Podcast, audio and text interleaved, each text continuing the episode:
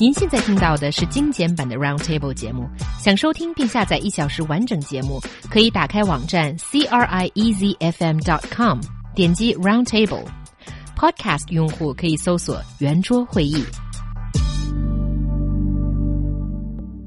Posting constant status updates on Weibo or WeChat may be annoying for others, but a new study found that oversharing on social network is also a sign of loneliness. 研究显示，现实生活中孤独的人特别乐于在网络世界社交。你同意吗? So first of all, let's just look at the study. Is it true that lonely people, or we call them loners, tend to be more sociable online? I, First, oh, oh, go ahead, Lanning. I don't No, think they are sociable. I mean, for someone to be qualified as sociable, they still has to possess some kind of subtlety or discretion as to how much information, private information, they, they, they, they're willing to share, either online or in a person-to-person conversation. Yeah, I, I, I agree with that.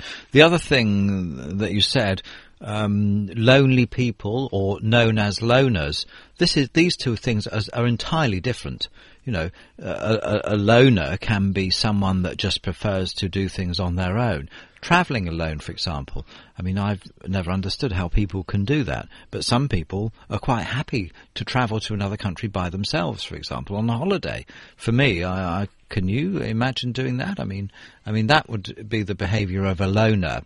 Um, So loner is cool. but it doesn't mean they're they're lonely though. They choose to do it. They're not lonely. That's just how they like to go on holiday. For, in this example, I mean, you could find that you could find people who uh, are, come from a big family and have a lot of colleagues. Um, so they look as though uh, and and they interact well. So you could say they're not a loner uh, because they they like a big family or big team. But you could say they're alone. You you can be alone in a crowd. Yeah. So there's a big difference between lonely and a loner. Okay. Yeah. Well, I'm glad you made that clear. So we're talking about people who classify themselves as lone, uh, Lonely. people, Yeah, lonely people. Mm. online because, you know, you need to fill out this form, so to speak, online as you join a social network these Mm. days. And on Facebook, there is actually this category that a little box called lonely that you can tick. Why would they even set that up? Isn't Really? it just very like counterproductive? Well, is that in the relationship status thing then, or something? I don't know where. Okay, where- well, I- it, it sounds they might as well call it loser. Oh, Oh. don't be so judgmental. Why not? Well, lonely people can just hmm. want to stay alone. No, I'm doesn't- talking about the lonely people. I'm talking about classifying. Look, there's no such thing as a lonely person. This this suggests that it's something in their nature which can never be changed. And but what if you start ticking boxes, classifying yourself as lonely, then you are labeling yourself as a kind of as a kind of loser. I mean, Why is it a kind of loser? Why do people have it- to hang out with a whole bunch of other people? Well, I know you're being, well, they don't. They can be a happy loner. But in this case, we're talking about people who have self-defined themselves as lonely.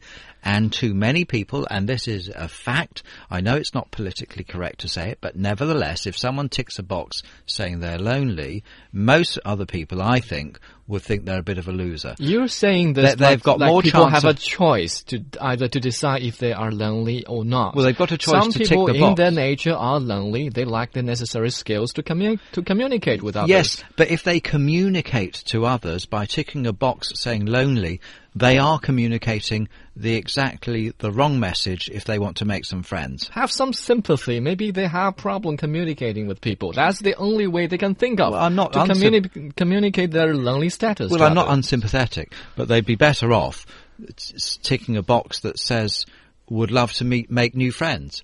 You know, that's essentially saying that a similar thing, but without the very very negative connotation of ticking a box that says lonely. That's very interesting because I think I, I'm seeing a cultural difference here. Because in Chinese, when we talk about a 孤独的人, a lonely person, it does not have the kind of stigma or the kind of looking down upon that person kind of feeling towards Well, them I at didn't say all. I, that's not my phrase. I didn't say looking you you down called on them losers. Yeah, I, I said. Isn't it the same? No, it's not. You- No, it, it, it's not. It's more of a question of people that you might not want to mix with. You might want to avoid them. Right? There is a phrase in English, birds of a feather flock together. No one wants to associate with people they consider to be losers because then that's what they might so become too. Your only advice to those lonely people is not to tick this lonely box No one should tick on that. social networking. no one should tick that box. It shouldn't exist. Is there any other way The that box- they can improve their conditions? Yes, you, instead of the box being called lonely, call the box. Um, would love to make new friends.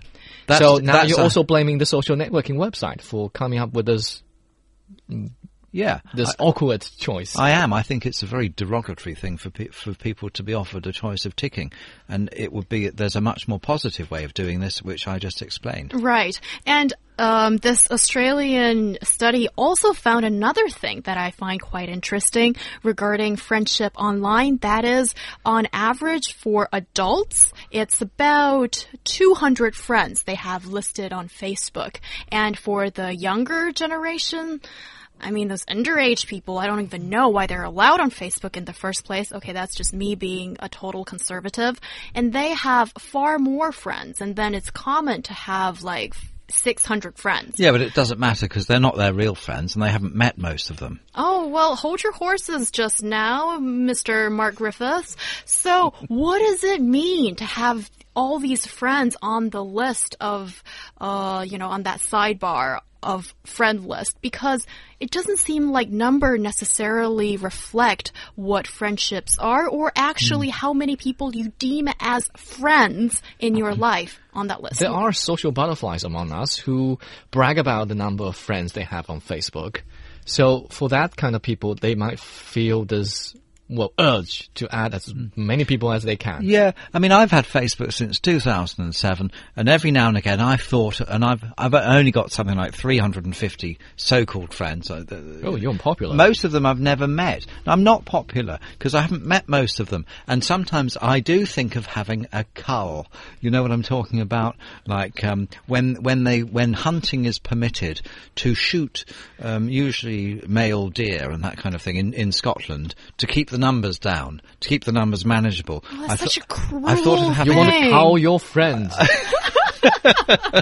Please explain yourself, I- I've, Mark. I've thought of weeding out and, and unfriending people who I've never had any communication with for the last eight years. Online, Is that not such a- in real life. Or in real life. Uh, never in real life, and some of them never even on Facebook. You know, they just say, I want to be on your list, you tick them, and they're on your list. But what's the point? You know, if you never ever communicate with them, and they never ever communicate with me. Why not have a Facebook cull? Right. Do you think is it is it is, this is because people Hmm. have well in their in their elder age they have developed a certain Elder style age. have developed a certain style of living. They don't want to experiment and they don't want to know new people. Um, Well, people like that wouldn't have Facebook. Like and- you regularly go to a Malatang place, you regularly work overtime, you don't necessarily need to know new people, so you want to count the number of friends on your Facebook. But for, for young people who, Um, Yeah. to them everything is new and every friend can teach them something new. Well, I- they'll value the, whatever they can get. really? Because from my own experience. Well, first of all, you're not a young person like me. I'm not. What are you? Uh, around 30? I have like, You know, uh, most people that use Facebook are about half your age for a start. that's not Thank you. true. And I reject any form of ageism or sexism or whatever Well, he started it, but And then you just run off wild and talking about all kinds of ageist kind of uh, comments, giving each other those comments. And well, I have to maybe maybe I wasn't being careful. Maybe these people um, have settled to a fixed style of life. Well, Well- I think for young people, often they're only looking at the number. The bigger, the better. That's So- it. Yes, that's yeah. it. So- st- because the whole of Facebook is about showing off, and this has been established in in, uh, in other studies. This is why people that that use the things like that, w- which I mean, I use them, but um, you, they put on there. They take a lot of time um, photoshopping the photo because it's all about um, status and giving, creating an image. And it's the same. You're right. They think if if they have like ten thousand uh, so-called friends on Facebook, it makes them in some way better than someone else. It, it doesn't. I mean, it you know, most of us have got a very small handful of real friends on Facebook, lost in the crowd of anonymous people that we've never ever communicated with. But And I think you're saying show off this is the sole purpose why people I didn't say sole use purpose. Fa- Didn't say that. Facebook. I didn't say Maybe sole there are people who use the Facebook to get to know other people and get to um, to realize that there are other ways of living.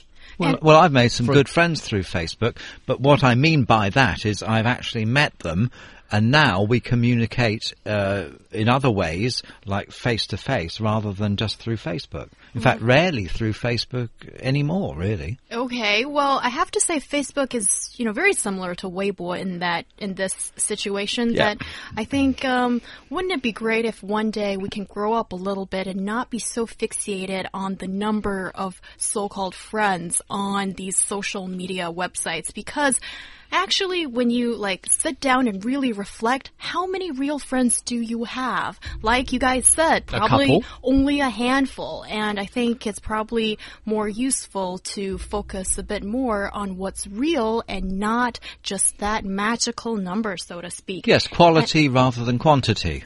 And that is the golden rule when it comes to your friendship selection, I suppose. I'm still wondering what it's got to do with Malatang, but we can maybe get onto that another day.